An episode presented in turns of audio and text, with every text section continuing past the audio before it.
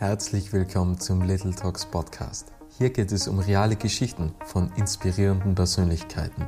Die Welt verändert sich, Inspirationen sind überall, genauso wie Geschichten. Es war noch nie so einfach, sich zu vernetzen und seine Geschichte zu teilen. Little Talks vermitteln 30-minütigen Interviews spannende Impulse, welche bewegen, zum Nachdenken anregen und Identifikationspotenziale schaffen. Das ist Little Talks. Mein Name ist Robert Bacher und mein heutiger Gast ist Simon Farges und er ist der Gründer der Input Agency, eine Eventagentur in Tirol aus Innsbruck mit dem Fokus im Sport- und Business-Veranstaltungsbereich. Darüber hinaus hat Simon auch seinen eigenen Podcast, den Input Interview Podcast. Bei dem war ich auch schon zu Gast und ich freue mich jetzt, Simon bei mir begrüßen zu dürfen. Hallo Simon. Hallo Robert, danke für die Einladung. Lieber Simon, wer sitzt denn heute vor mir? Ist es der Podcaster? Ist es der Veranstalter? Ist es der, der Beachvolleyball-affine Typ? Oder wer, wer sitzt jetzt da gerade vor mir? Oder ist es eine Kombi aus allem? Ich glaube, es ist eine Kombi aus allem, aber gefühlt habe ich gerade wieder mehr mit ähm, Eventmanagement zu tun. Und das trotz der Pandemie eigentlich, oder? Ja, ich beschäftige mich halt gerade intensiv damit, wie kann ich Events ähm, während einer Pandemie veranstalten. Genau, ja. Also deswegen halt gerade intensive Gedanken mit dem Eventmanagement und äh, Pandemie-Management. Und der Podcast, der läuft nebenbei. Wahnsinnig tolle Gespräche, aber Hauptberuf ist natürlich Eventmanager. Wie ist es jetzt eigentlich im Eventmanagement? Weil wie schauen die Events der Zukunft aus? Weil wie kreiert man quasi richtig coole Emotionen? Also wie sieht so der emotionale Output aus? Und zugleich muss ja auch das Sicherheitskonzept schlussendlich passen. Ja, ähm, ich glaube, dass es die Events der Zukunft kleiner sind als bisherige Events. Also ich glaube, die ganz großen Events, die wird es immer seltener geben. Ich glaube, es werden, wie, wie bei Marken, wird es auch mehr Community-Events geben, so wie, wie Nike ähm, eine Community aufbaut und eher ähm, B2C verkauft, ähm, wird sich das auch bei Events widerspiegeln. Und ja, ich glaube, dass einfach alles ein bisschen kompakter wird. Es muss noch ähm, mehr auf den Kunden abgestimmt sein und individueller gestaltet sein und wirklich der spitze Zielgruppe ansprechen. Denkst du eigentlich, dass es noch ähm, Events oder Veranstaltungen gibt über einen längeren Zeitraum? Weil im Endeffekt, also zum Beispiel im Fußballbereich, da sagt jetzt zum Beispiel der FC Bayern, sagt, okay, unsere größten Mitbewerber sind Netflix, Amazon Prime und so weiter, weil da bekommt man ja immer auf Knopfdruck irgendwelche Emotionen oder irgendetwas geliefert. Und das Problem ist ja bei Veranstaltungen und Events, die finden ja immer zu einem gewissen Zeitpunkt statt und mhm. die brauchen ja immer, immer sehr viel Zeit, so unter Anführungsstrichen. Also man geht ja immer ein Event hin mit dem Anspruch, ich bleibe jetzt da mehrere Stunden mhm. sozusagen. Wie glaubst du, verändert sich das in der Zukunft? Was muss man den Menschen bieten? Ja, ich glaube, dass, dass man wirklich ähm, den Kunden so ansprechen muss, dass er sich wirklich die Zeit nimmt, dass er, dass er weiß, okay, jedes Jahr fahre ich auf das Festival und da blockieren wir schon mal die eine Woche, da nehme ich mir Urlaub, da komme ich was wolle. Aber das, da, darum konkurrieren halt alle. Ähm, deswegen muss man da echt was Spezielles schaffen und, und das ist echt ähm, schwierig, da mit anderen zu konkurrieren, mit den ganzen Freizeitangeboten. Aber deswegen ähm, hilft da zum Beispiel Livestreaming bei Events. Also gerade wenn ich jetzt ein Beachvolleyball-Event mache, da wird es in Zukunft immer ein Livestream geben, was vor der Pandemie eigentlich nicht denkbar war, weil da hat man das Geld einfach in was anderes gesteckt. Das heißt, es, es, es, man hat quasi immer zu jeder Zeit oder an jedem Ort quasi die Möglichkeit, einfach auf das Event zuzugreifen. Ja, auf jeden Fall. On Demand kann man sich noch anschauen. Das ist ja. auch ganz wichtig. Ähm, aber ja, je länger ein Event dauert, desto mehr Content kannst du liefern und desto mehr Chancen gibst du deinem Kunden jetzt da vorbeizukommen. Wenn ich in Innsbruck ein Event mache und das geht drei Tage, dann ist die Chance viel höher, dass er an einem der drei Tage vorbeikommt und wenn es ihm richtig gut gefallen hat am ersten Tag, dann hoffe ich, dass er am zweiten und dritten Tag auch noch kommt. Und ähm, ja, das muss das Ziel sein, das zu schaffen. Was hat dich dazu veranlasst, in die Eventbranche zu gehen? Ähm, ja, grundsätzlich ähm, war ich einfach immer begeistert von, von großen Events und ähm, man hat früher gemeinsam mit der Familie Skifahren geschaut. Dann, dann waren Fußball-Weltmeisterschaften, da gibt's eine fette Eröffnungsfeier dann Olympia, Eröffnungsfeier und die Wettkämpfe, dann gibt's Goldmedaillengewinner. Und wo ich dann mit ähm, 16 das erste Mal beim Beachvolleyball in Klagenfurt als Gast war, da habe ich äh, Gänsehaut am ganzen Körper gehabt, weil ich gesehen habe, das ist das coolste Event, was ich je gesehen habe. Und dann wollte ich selber Profi werden. Und irgendwann habe ich gemerkt, der Traum vom Profi, der wird nicht so weit gehen. Äh, aber ich kann Profi in dem Veranstalten werden und ähm, so habe ich mich dann immer mehr auf das fokussiert. Was für, was für eine Vision verfolgst du? Also wo sagst du, okay, das wäre ein Event, das will ich unbedingt einmal umsetzen? Ja, Beachvolleyball am Bergisel ist meine große Vision. Also das, was es jetzt aktuell in Wien gibt und früher in Klagenfurt, sowas möchte ich mal am Bergisel machen. Und das möchte ich in meiner Heimatstadt machen. Und ähm, da soll die ganze Welt zuschauen.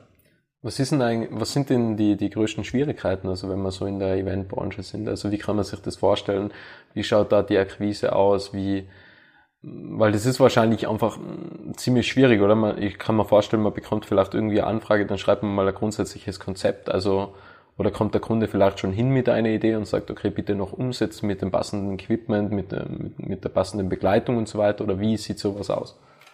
Ja, also fürs Beachvolleyball-Event jetzt gesprochen, da ist es so, ich komme mit meinem Konzept zum Sponsor und versuche ihm das zu verkaufen. Und das ist halt die größte Schwierigkeit, ähm, einen Geldgeber zu finden, der an die Ideen und Visionen glaubt, die du auch hast. Und das muss man aber leider über Jahre aufbauen. Das geht nicht von heute auf morgen. Ich kann nicht ähm, für nächstes Jahr bei Giesel ähm, Geld einsammeln gehen, weil das, das kauft man niemand ab. Man muss das jahrelang bewiesen haben, dass man das drauf hat. Ähm, der Hannes Jagerhofen hat das in Klagenfurt auch jahrelang aufgebaut. Und erst mit der Zeit sind die großen Kunden gekommen. Und das kommt dann mit der Zeit. Ich merke, dass die, dass die Leute immer mehr vertrauen. Und wenn man mich vor fünf Jahren angeschaut hat, da war ich 23. Ich glaube, dass man mir jetzt mehr zutraut, dass ich das Event besser umsetzen kann als vor fünf Jahren. Da war ich einfach nur viel jünger. Und wenn er da ein junger Erwachsener zu dir kommt, der Sponsor und sagt, ich hätte gern 10.000 Euro und dafür kriegst du das Logo da und die Bande dort, dann kauft er das vielleicht nicht so ab, ähm, wie wenn du ein bisschen älter bist und das schon unter Beweis gestellt hast. Und ähm, das Gleiche ist dann, wenn du als Agentur Aufträge hast, da rennen sie da auch nicht die, die Bude ein, sondern du musst erst einmal irgendwelche Sachen gemacht haben, damit dir eher vertraut und sagt, ja, so wie du es da gemacht hast, hätte ich es gern jetzt auch dort. Ja, ja, ja, vor allem, äh, was mir so über die Vergangenheit äh, aufgefallen ist, man denkt zwar, in dem Moment mit 22, 23, 21, völlig egal, man ist irgendwie eine seriöse Geschäftspersönlichkeit, und man sieht dann irgendwie, wenn man sich so weiterentwickelt und fünf Jahre irgendwie zurückblickt, boah, ich war ja meilenweit von einer seriösen Geschäftspersönlichkeit oder von einer äh, seriösen Geschäftsperson eigentlich entfernt, oder? Also geht's dir auch so, oder würdest du sagen, okay, du warst damals schon sehr, sehr seriös? Also wenn ich zurückblicke, würde ich sagen, boah, das war jetzt äh, natürlich schon seriös, aber so die Einstellungen, was ich gehabt habe und und und, ähm, die sind natürlich jetzt ganz andere. Und, und auch, man schenkt nicht nur dem Werk mehr Vertrauen, sondern auch der Person, weil sich ja grundsätzlich die Person weiterentwickelt hat. Ja, also ich, ich glaube schon, dass ich mich da auch weiterentwickelt habe.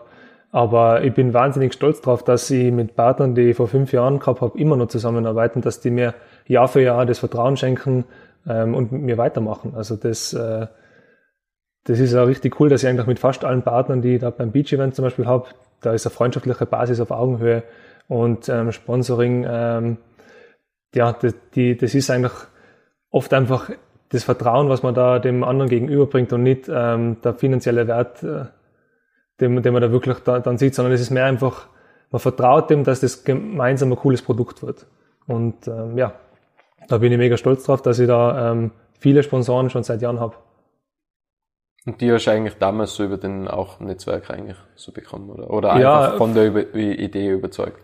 das ist eigentlich fast alles Kalterquise. Den einen oder anderen Kontakt hat man schon gekannt oder hat man über Ecke bekommen.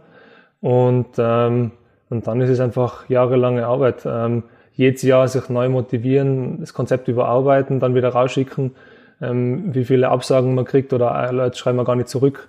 Das muss man halt alles irgendwie ausblenden und ähm, sich nicht demotivieren lassen, dass da immer weitergeht. Und ähm, ja, auch in diesen Zeiten, ähm, wo Pandemie ist, habe ich es wieder geschafft, neue Partner zu begeistern fürs Event und das motiviert mich dann immer weiterzumachen. Wenn du sagst, Konzepte zu überarbeiten, wie erfindet man sich denn immer wieder neu? Ja, man, man sieht ja eigentlich am Event schon, ähm, was eigentlich alles falsch läuft. Ich sehe selten ähm, die Sachen, die, die richtig gut laufen. Also ich, ich sehe schon, auch, dass jetzt eine coole Stimmung ist und dass das alles passt.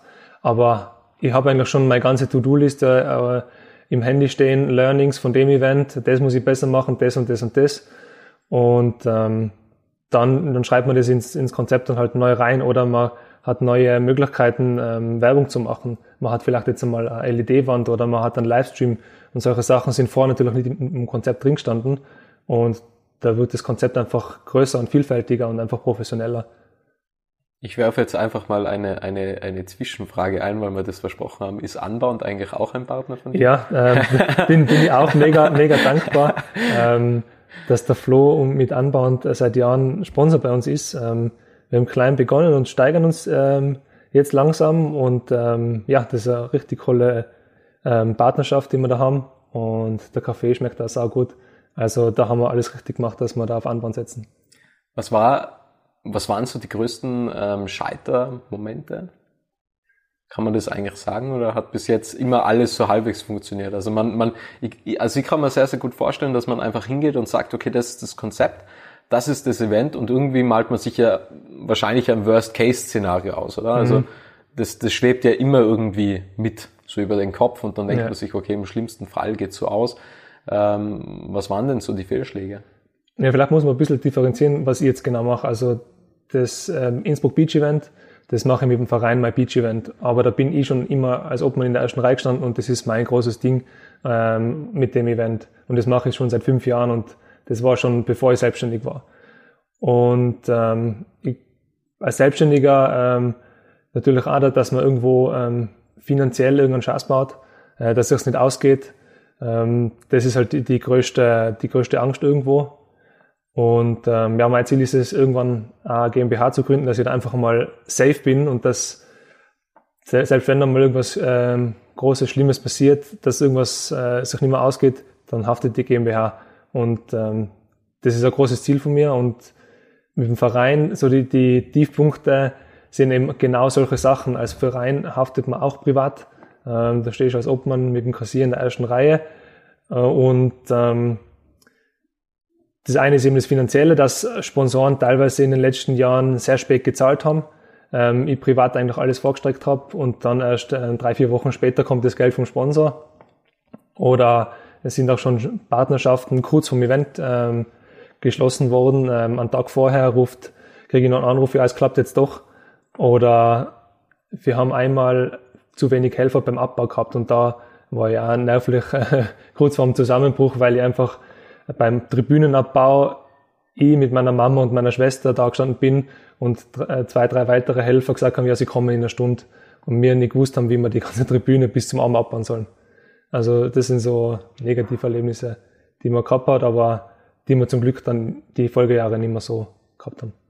Wie geht man dann damit um? Also speziell im Thema Geld. Also was ist dann, was bedeutet dann Geld eigentlich? Also wie, wie siehst du selber Geld? Weil natürlich ist es immer schwierig, wenn man, wenn man Dinge vorstrecken muss, wenn dann die Sponsoren zum Beispiel etwas verspätet zahlen, dann glaube ich, ändert sich die Einstellung zum Geld, oder? Ja, für mich ist Geld eher Mittel zum Zweck, dass ich halt die ganzen Ideen und Vorhaben, die halt vorhabe, dass ich die machen kann. Und was ich am Ende damit eigentlich verdiene, ist mir eigentlich nicht so wichtig. Also ich weiß, dass ich andere coole Projekte habe, mit denen ich Geld verdienen kann. Äh, und äh, deswegen traue ich mir auch, dass ich viel Zeit investiere in Sachen wie das Innsbruck Beach Event. Aber da steht einfach die Selbstverwirklichung fast über allem. Und wichtig ist einfach am Ende, dass es ausgeht. Und ähm, dafür gebe ich dann am Ende wieder alles. Und wenn du, wenn du jetzt so auf die, auf die vergangenen fünf Jahre schaust, also was war so das Event, was dich am meisten geprägt hat? Ja, ähm, ich glaube, es sind zwei, drei Events. Ähm, zum einen das Innsbruck Beach Event, über das wir jetzt schon viel geredet haben.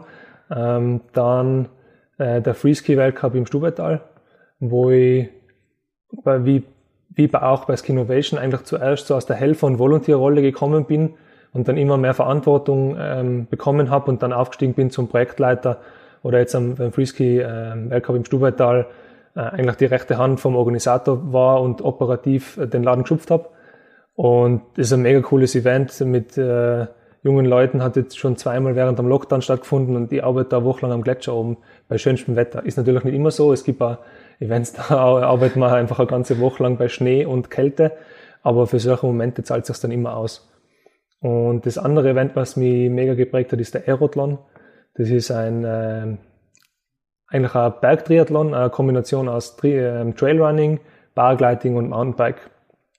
Und das Event ist so komplex und ähm, erfordert so viele äh, Kenntnisse in den ganzen Sportarten und ähm, es sind so viele Stakeholder mit dabei und ja, das habe ich jetzt schon zweimal gemacht. Einmal noch im Angestelltenverhältnis und einmal äh, in selbstständiger Rolle.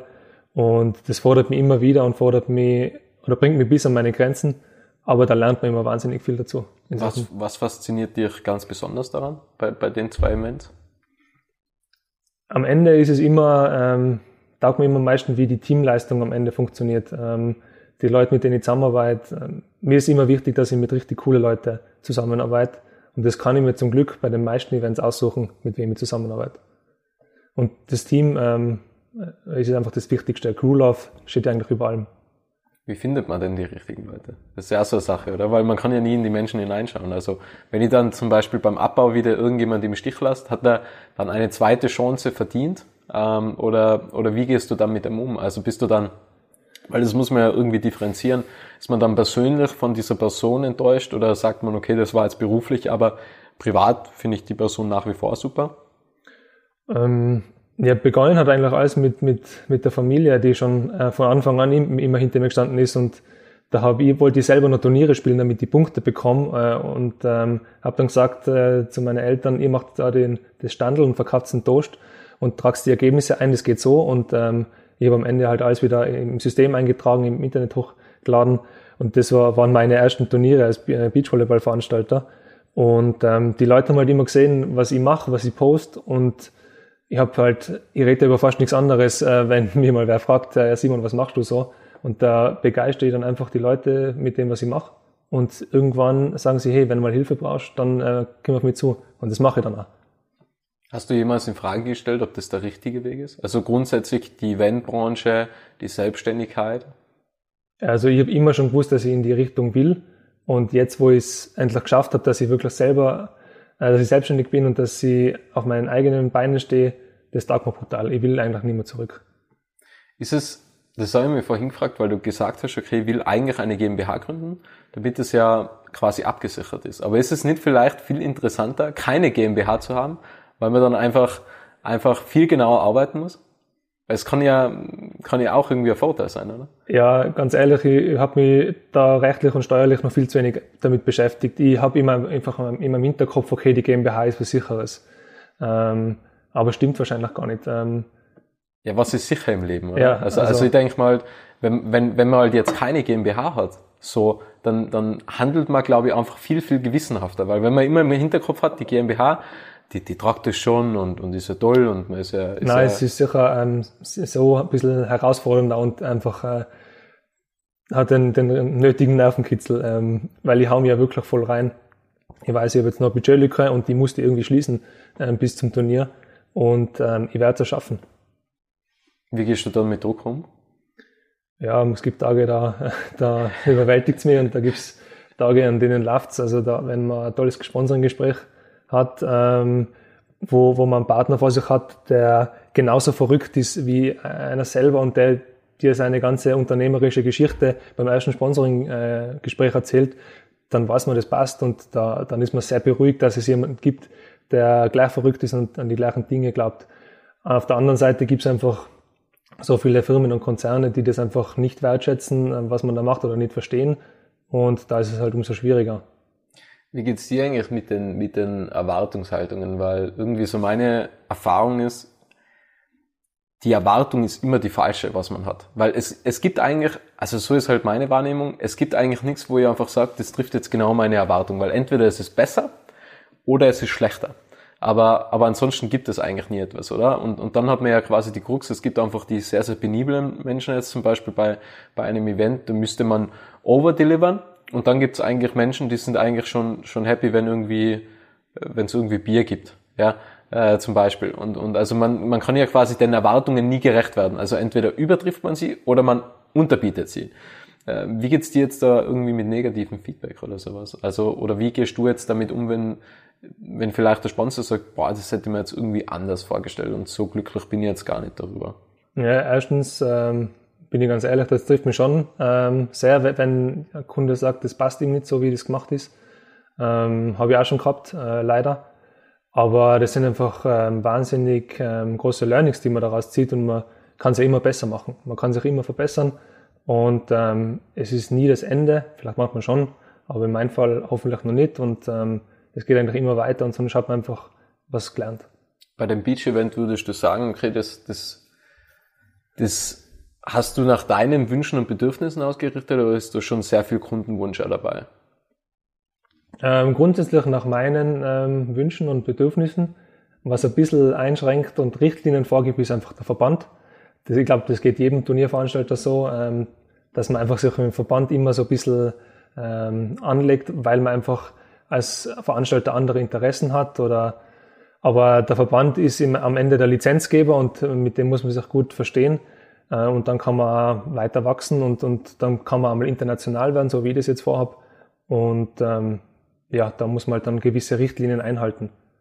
Wie, wie, wie geht's dir jetzt eigentlich? Weil wenn jetzt zum Beispiel viele Menschen, also auf was ihr eigentlich so hinaus will, ist, wenn jetzt Menschen etwas zu bemängeln haben und oder sagen, okay, das könnte ich noch besser machen und das wäre noch zu verbessern und das wäre noch zu verbessern. Ich denke mal, okay, ich kriege ja sehr, sehr viel Podcast, äh, sehr, sehr viel Feedback für den Podcast und dann denke ich immer, ich mache es eigentlich so, wie ich es für richtig finde. Also das versuche mhm. ich halt trotzdem irgendwie immer, immer beizubehalten. Also ich mache einfach Dinge, gerade so Projekte wie der Podcast oder Buchclub oder so irgendetwas, wo ich sage, okay, das sind einfach meine Projekte und das mache ich, wie ich es will. Und wenn du nicht dabei sein möchtest, es zwingt ja niemand dazu, sozusagen. Und dann hat man natürlich immer so den Gedanken, okay, man muss ja auf, auf das Feedback der, der, der, der Menschen hören, weil dann kann man natürlich auch etwas verbessern. Aber ich denke mal immer, wer weiß denn, was richtig und was falsch ist, oder? Auch, auch wenn du darauf hörst, wenn du ja alle Meinungen mitnimmst, dann kommt ja nur Gribus Grabus raus. So, mhm. also man kann es ja nie jedem recht machen und deswegen denke ich mir immer, ich mache es einfach so, wie ich es für richtig halte. Ja, grundsätzlich mache ich das auch so. Ich mache es so, wie ich es für richtig halte, aber ich bin ja dankbar für Feedback. Also das darf man auch nicht unterschätzen, dass einfach viele Augen vieles anders sehen und ähm, ja, ich, ich glaube, dass es wichtig ist, dass man den Leuten zuhört, die, die Feedback zum, zum Sagen haben, weil ähm, wenn man gar keins kriegt, ist auch scheiße. Also lieber, Kann man niemand da wahrscheinlich. Ja, äh, na, aber dann interessiert es ja niemanden. Ja, und ja. Ähm, die, die Leute wollen, dass es äh, wahrscheinlich ein besseres Produkt wird, weil es ihnen auch irgendwo am Herzen liegt. Zum Beispiel ähm, äh, mein Podcast-Intro hätte ich schon längst mal ähm, neu aufnehmen sollen. ich auch. weil es einfach ähm, mit einem alten Mikrofon aufgenommen worden ist und das passt nicht mehr zu dem neuen, was ich jetzt habe. Und äh, aber es ist mir einfach gerade nicht wichtig und dann mache ich es halt ähm, erst dann, wenn ich es für wichtig halt und mache es dann, wenn, wenn mir das wichtig ist und wenn, wenn ich es so machen will. Ja, und wenn man sich irgendwie bereit dafür fühlt, oder? Weil also ich denke mal, okay, hat das jetzt, hat das Intro jetzt so viel Auswirkung, dass jetzt irgendjemand sagt, ich finde das Intro so schrecklich, dass ich mir den Podcast nicht anhöre. Und das glaube ich halt nicht, oder? Nein, das glaube ich auch nicht. oder, oder wenn wir jetzt wieder beim Event sein, ich, ich habe halt schon ähm, Visionen und, und, und Vorstellungen, die andere sich so lange nicht vorstellen können, bis sie es endlich gesehen haben. Ähm, das heißt, du als Grafiker sicher auch, du, du stellst dir Sachen vor äh, und hast Vorstellungen und das versteht niemand, bis man es am Ende sieht, weil in deinem Gedanken ähm, Chaos, da, da kannst du es dem gar nicht rüberbringen und der versteht es nicht, bis er es sieht oder bis es funktioniert hat. Und ähm, ja, im Endeffekt verkauft man immer Luftschlösser. Das ist ja das Nächste. Weil wenn jetzt ein neues Event angepriesen wird, oder wie verkauft man das dann? Also man kann halt einfach, das ist halt einfach total schwierig, oder? Wenn es etwas noch nie gegeben hat. Ja, das ist echt schwierig, aber du, du musst einfach ein guter Visionär sein und musst mit Bildern arbeiten, die sich Leute vorstellen können. Zum Beispiel mein neues Konzept, die Schneeballschlacht. Eine Schneeballschlacht kann man sich ähm, sicher auch gut vorstellen, aber wenn man das dann genauer erklären muss, dann muss man mit weiteren Bildern arbeiten. Ja, das ist äh, Turnierformat, eine Kombination aus Völkerball, also Dodgeball und Capture the Flag. Und dann erklärt man ein bisschen mehr die Regeln und dann sagt man, ja, das spricht eigentlich alle Studenten an, das ist eine Kindheitserinnerung, ähm, das interessiert eigentlich jeden, das kann jeder spielen. Und, äh, und auf einmal sehen die dann auch das Potenzial, ähm, dass es eine coole Sache ist. Aber bis dahin ähm, schauen sie dir mal komisch an und denken sich, ja, Schneeballschlag kann ja jeder machen. Ja, es ist ja ganz interessant, oder? Weil bei mir kommt halt teilweise vor, also ich beneide ja, also ich mag Menschen wahnsinnig gerne, die was einfach ultra krass große Ideen haben und einfach sagen, okay, das ist meine Vision. Und ich denke mir immer, okay, das schaue ich mir an und ich bin dann einfach gespannt, was, was so passiert. Weil es gibt einfach viele, die verschließen dann die Augen und denken sich, das kann ja nie funktionieren, oder? Weil das ist ja auch immer, wenn es in deiner Wahrnehmung nicht möglich ist, oder in der Wahrnehmung des Kunden, dann kann man es ja nicht, dann wird es in seiner Wahrnehmung, wird das nie existieren. Das heißt, man muss ja grundsätzlich äh, so viel Aufklärungsarbeit leisten, dass man Glaubenssätze aufbricht, oder? Mhm. Ja, absolut. Also dem, man muss einfach die Begeisterung, die man selber hat und den Glauben äh, an ein Projekt, das muss man einfach rüberbringen. Und ähm, wenn er das nicht ähm, versteht, dann ist es wahrscheinlich auch der falsche Kunde oder falsche Sponsor. Aber wenn er es nicht versteht, kann es sein, dass du eigentlich nichts, oder? Dass du einfach sagst, okay, vielleicht ist es doch nicht das Richtige. Ähm, ja, oder das Projekt verschwindet halt mal für fünf Jahre in der Schublade, wie es halt eben jetzt passiert ist. Also ich habe eigentlich schon drei, vier Skigebiete rund um Innsbruck gefragt, ähm, schon vor fünf Jahren, wo ich noch Student war, ähm, machen wir mal ein Snowvolleyball-Turnier und der Schneeballschlacht dazu. Und genau das habe ich jetzt wieder aus der Schublade rausgeholt, weil ich endlich einen Partner gefunden habe, der an das glaubt. Und das ist der Batschakofel. Wie, wie würdest du jetzt eigentlich damit gehen, wenn, wenn du mir jetzt irgendwie vor drei Jahren oder so die Idee gesagt hättest und ich denke mal, ich mag zwar einen Simon, aber ich stiele jetzt einfach die Idee. Wie, wie würdest du mit dem, also ist dir so etwas schon einmal passiert? Weil das kann ja einfach passieren, oder? Also wenn, ich denke mal immer, ich muss so schnell wie möglich Dinge umsetzen, mhm. weil ansonsten, also Ideen sind ja nur etwas wert, wenn sie ja existieren. Ansonsten ist sie nur irgendwo auf dem Blatt Papier.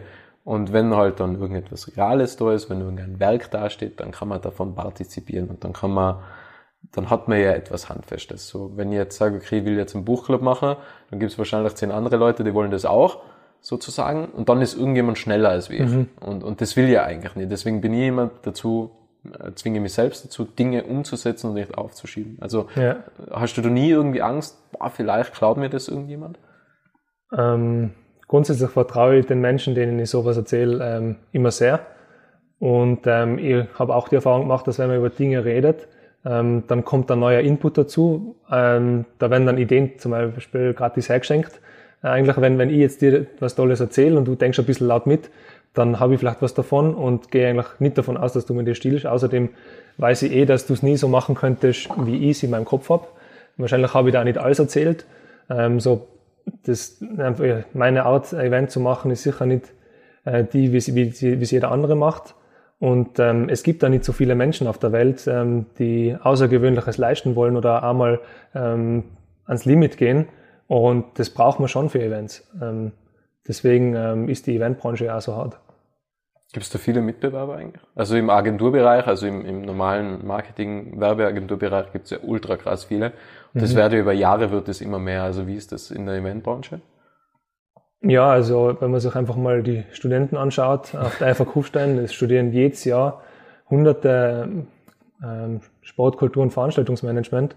Ich selber habe eigentlich Sportwissenschaft und Sportmanagement studiert und da kommen eigentlich immer viele Leute raus, aber am Ende sind nicht alle für die Eventbranche gemacht. Und bei den Agenturen, ähm, natürlich gibt es da einen großen ähm, Kampf eigentlich um die, um die Top-Marken. Natürlich hätte sicher gern jede Eventagentur Audi als Kunden. Ähm, und da gibt es halt nur eine, die das macht. Aber äh, in dem Be Feld bewege ich mich gerade gar nicht. Ich habe mich im Moment einfach auf, auf Sport-Events äh, fokussiert, auf neue Eventformate, wo eigentlich nicht so viel jetzt äh, an Konkurrenz ist. Und ansonsten genieße ich das auch sehr, mit ähm, Agenturen zusammenzuarbeiten und mich auszutauschen und ähm, von deren Netzwerken und von deren ähm, Erfahrungen auch zu profitieren. Also ich helfe zum Beispiel sehr gern ähm, beim Skiweltcup mit, bei der WWB oder ähm, Snowvolleyball habe ich bei Chakra 2 aus Salzburg ähm, die letzten Jahre viel mitgeholfen. Und die fragen dann immer wieder, wenn, ihr mal, wenn sie mal Hilfe brauchen, Not am Mann ist, dann rufen die ein, zwei Tage vorher an, Simon, hast Zeit? Ja, passt. Und gehen wir. Was war so das wichtigste Learning, was du jetzt aus der Vergangenheit so gezogen hast? Also als Mitwirkender, als Selbstständiger, ähm, als, als Obmann, was, was sind so die zwei, drei wichtigsten Erkenntnisse? Ja, ohne harte Arbeit ähm, geht eigentlich nicht. Also du musst wirklich ähm, äh, abliefern und, und ähm, viel dafür arbeiten, damit du das erreichst, was du äh, erreichen möchtest. Also es geht einfach nicht, ähm, dass du weniger machst. Und das darf man nicht mit Geld gegenrechnen, sondern man darf dann irgendwann stolz zurückschauen und dann darf man stolz auf das sein, was man geschafft hat. Genau, das ist mal das Erste. Und dann das Zweite, äh, ohne Freunde, ohne Familie, ohne das Netzwerk geht's auch nicht. Ähm, das ist wahnsinnig wichtig und ähm, man muss einfach da gute Leute um sich herum haben und, ähm, und dankbar für das sein, was man hat. Würdest du sagen, dass es Arbeit ist, wenn es Spaß macht? Na, macht äh, sicher nicht, äh, also ist, nicht, ist sicher nicht so. Also wenn, wenn ich jetzt zum Beispiel ein Fotoshooting mache äh, in einer coolen Location, ist es sicher nicht Arbeit, sondern das macht einfach so viel Spaß und ähm, setzt so viel Endorphine frei, dass, dass sich eigentlich die, die Mühe dann auch wieder mal lohnt und man ganz vergisst, dass man ja schon zwei Wochen durcharbeitet. Und ähm, aber danach braucht man auch wieder Pausen. Ähm, das ist natürlich auch klar. Lass uns noch zum, zum, zu einem anderen Themenbereich übergehen, zum Podcast. Warum, mhm. warum bist du Podcaster? Was hat dich dazu bewegt? Ähm, ja, ich wollte einfach Learnings, die ich in meinem täglichen Leben eben so bekomme und die tollen Gespräche, die ich also führe mit, mit Sponsoren, mit anderen Unternehmern, die wollte ich einfach weitergeben und irgendwas schaffen, wo man das äh, eben nachhören kann oder ein Teil davon äh, sein werden kann und davon profitieren kann, was ich mir schon ähm, angeeignet habe und was ich für ein tolles Netzwerk habe. Und ähm, da habe ich auch mit Flo Meyerhofer von Anbau schon eine tolle Folge gemacht und die meisten Leute, die ich da interview, ähm, die kenne ich eigentlich alle persönlich und ähm, ich weiß, dass die was zum Erzählen haben.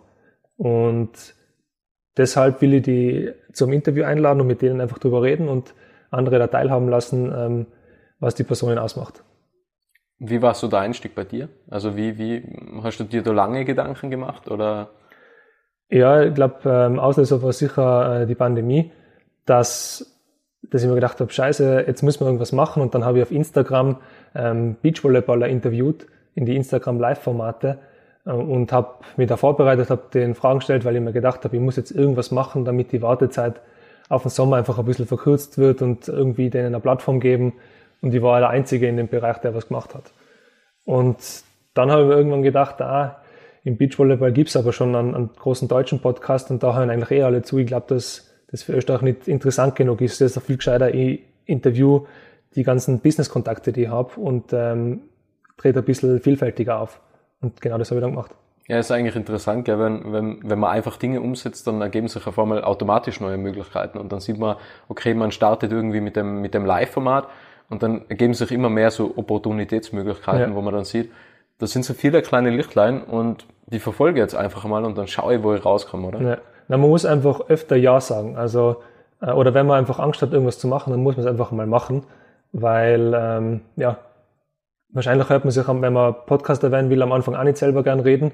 Ähm, und das kommt dann aber mit der Zeit und man wird selbstbewusster und, oder wo habe ich das noch gehabt? Ähm, zum Beispiel beim, Moder beim Moderieren von Sportevents, wenn, wenn ich dann nie einmal das Mikro in die Hand genommen hätte und einfach im Beachvolleyball ein bisschen dazu geredet hätte, dann hätte ich nie auf Instagram, auf Instagram gepostet, dass ich auch moderiere und dann habe ich die Golden Roof Challenge als Moderationsjob angeboten gekriegt und über das bin ich jetzt in München bei der Beachvolleyball-Europameisterschaft gelandet und das sind einfach äh, Chancen, die ich sonst nie gehabt hätte. Man muss ja sagen, Mut bedeutet ja nicht ähm, frei von Angst zu sein, sondern einfach trotz seiner Angst zu handeln.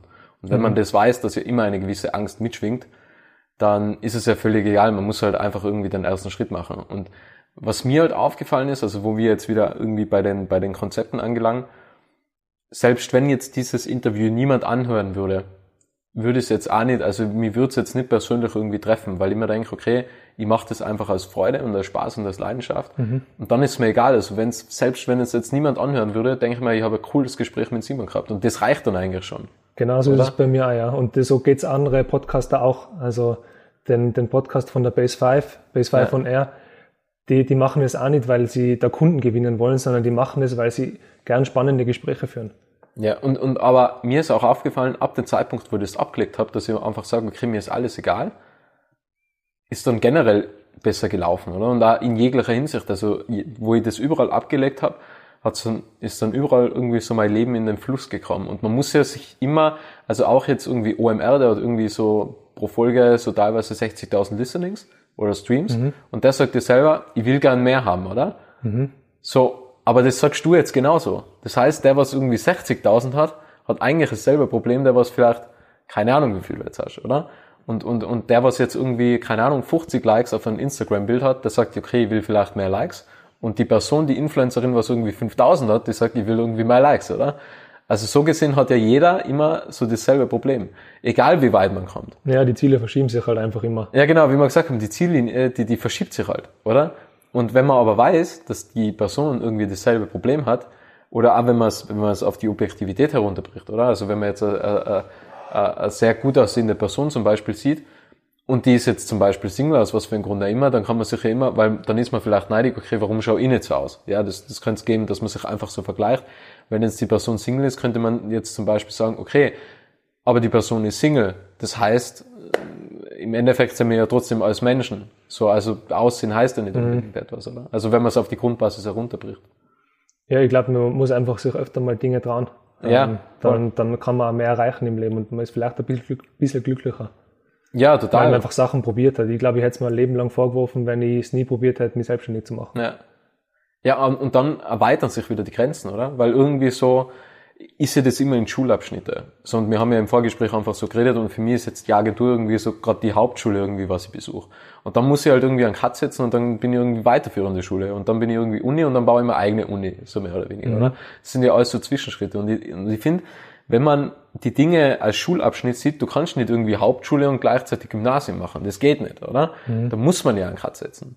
Und wenn man halt dieses Denken immer hat und, und dann denke ich immer, was, was kann schlimmstenfalls passieren? Also, die, die, die, die, die Risiken sind erstens überschaubar. Und zweitens, wie du gesagt hast, man muss sich einfach immer was trauen und dann erweitern sich ja automatisch die Grenzen. So der Schritt in die Selbstständigkeit ist ein Riesenschritt und dann ist man irgendwie selbstständig und dann denkt man, okay, dann kommen irgendwann Mitarbeiter. So, das ist der nächste Schritt. Mhm. Und dann erweitern sich ja immer, immer weiter diese Grenzen. Das heißt, die Grenzen setzt man sich ja immer selber. Weil es wäre schon vorhin, äh, vorher schon möglich gewesen, an Mitarbeiter zu denken, oder? Mhm, wahrscheinlich, ja. Also bei mir jetzt gerade nicht, aber weil ich einfach die finanziellen Möglichkeiten gerade noch nicht habe. Aber was mir eben an dem Gedanken taugt, ist, dass man nachher immer dazulernen kann. Ja. Und ähm, dass man sich immer weiterentwickelt. Und ähm, meine Uni-Zeit habe ich eigentlich auch eigentlich nur zum Lernen verwendet, wie Events funktionieren. Also wenn ich die Zeit von der Uni nicht genützt hätte, mir da alles reinzuhauen und ähm, einfach alles anzunehmen, was, was nur geht, dann hätte ich, glaube ich, das nie geschafft, dass ich dass ich mir so kurz nachdem ich ins Berufsleben einsteige, dann auch selbstständig mache. Aber denkst du, man könnte jetzt auch einfach ohne Studium mal Event äh, ja, sicher, aufziehen? Sicher, das geht sicher. Aber wie ausschlaggebend ist dann das Studium? Also könnte eigentlich jemand das einfach so machen? Ja, wenn man die Leidenschaft mitbringt, ähm, etwas äh, unbedingt machen zu wollen, dann wird man alles auf dem Weg dahin lernen. Also Leidenschaft mal, mal Durchhaltevermögen. Ja. ja. Also ich glaube, Eventmanagement muss man nicht studiert haben, um ein guter Eventmanager zu, zu sein. Es hilft natürlich ein gewisses Basiswissen zu haben und ähm, Veranstalt Veranstaltungsgesetze zu kennen, aber ähm, das kann man alles am Weg auch lernen, wenn man fleißig ist. Wenn du jetzt auf die vergangenen Gespräche deiner Podcast-Gäste zurückblickst, was war eigentlich so das Spannendste, was du, was du gehört hast? Oder was für Gespräche hat dich am meisten geprägt?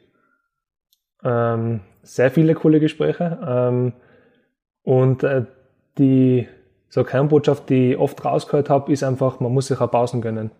Ähm, das, ich habe auch sehr erfolgreiche Leute bei mir im Podcast äh, zu Gast gehabt und irgendwie ist das ähm, das Problem des Selbstständigen oder des Unternehmen, Unternehmer nicht, dass er zu wenig Aufträge hat und zu wenig Arbeit, äh, äh, zu Arbeit hat, sondern dass er zu wenig Pausen macht und dass er sich selber zu, zu wenig auf sich selber hört und auf seinen Körper.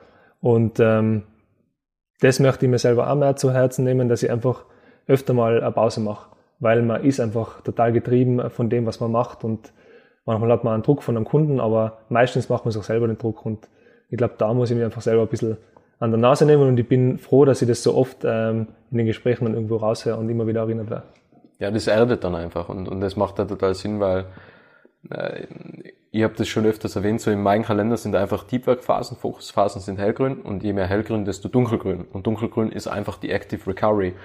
Was wir allerdings teilweise, oder was wir, also das klingt jetzt sehr pauschal, aber grundsätzlich machen, machen wir Erholung auch nicht zu 100 Prozent. Und ich glaube, dass das auch die Krux ist. Man kann ja mit wenig Erholung, wichtig ist, dass man Erholung hat, ja definitiv. Man kann ja mit wenig Erholung relativ viel rausholen, wenn man sich zu 100 Prozent auf die Erholung konzentriert, oder? Und ich glaube, dass einfach das Problem ist, auch wenn man jetzt zum Beispiel produktiv arbeitet, jeder will mehr Zeit haben, aber dann nutzt man die Zeit zum Beispiel falsch. Und ich denke mal, ich weiß nicht, wie es dir geht, aber wenn ich jetzt einfach ein Buch lies, dann kann die das irgendwie total runterbringen und total viel Energie geben, aber nur, wenn du nur dieses Buch liest. Also wenn du jetzt irgendwie dieses Buch liest und dann irgendwie alle 25 Seiten aufs Handy schaust, dann hast du halt nicht die Erholung, oder? Mhm. Das heißt, es kommt, glaube ich, nicht einmal auf die Summe der Erholung an, an, sondern auf die Qualität vielleicht, oder? Auf jeden Fall, ja. Also ich, ich schaffe es einfach nur im Urlaub, dann die Bücher zu lesen, weil ich einfach im Alltag zu viel Ablenkung habe und ja. ähm, den Fokus dann äh, wirklich nicht auf das reine Lesen bekomme. Aber ja, man sollte einfach öfter einmal in Urlaub fahren. Man kann, glaube ich, viel öfter zum Gardasee unterm Jahr fahren, ja. ähm, viel öfter ähm, mal einfach nur wandern gehen und, und äh, auf der Hütte übernachten, einfach wieder so kleine Mini-Abenteuer für sich selber ersetzen oder oder auf Event gehen. also das, das sollte man natürlich einvergessen. Also ich freue mich schon wahnsinnig zum Beispiel aufs Coldplay-Konzert ähm, nächsten Sommer und äh, da fahre ich nach Berlin und das, da freue ich mich auch schon wahnsinnig drauf, dass es eben immer dann so wieder kleine Highlights gibt. Ja, sehr, sehr cool. Ähm, du kennst die Abschlussfrage. Du hast mir selbst meine Abschlussfrage damals gestellt. Was möchtest du noch sagen? Ähm, ja, danke für die Einladung. Ähm, es hat mir sehr viel Spaß gemacht, mit dir zu sprechen und ähm, schreibt dem Robert eine nette Bewertung ähm, auf Apple Podcasts und Spotify. Da kann man jetzt auch ähm, Sterne vergeben. Ja, mega cool, oder? Ich ja. wurde voll überrascht. Und ähm, freue mich, wenn wir uns irgendwann beim Beach Event mal sehen. Ja, sehr, sehr gerne. Simon, vielen, vielen Dank für deine Zeit und danke an alle, die da draußen zugehört haben. Schön, dass du den Podcast bis zum Ende angehört hast. Wenn dir diese Folge gefallen hat, kannst du den Podcast gerne abonnieren.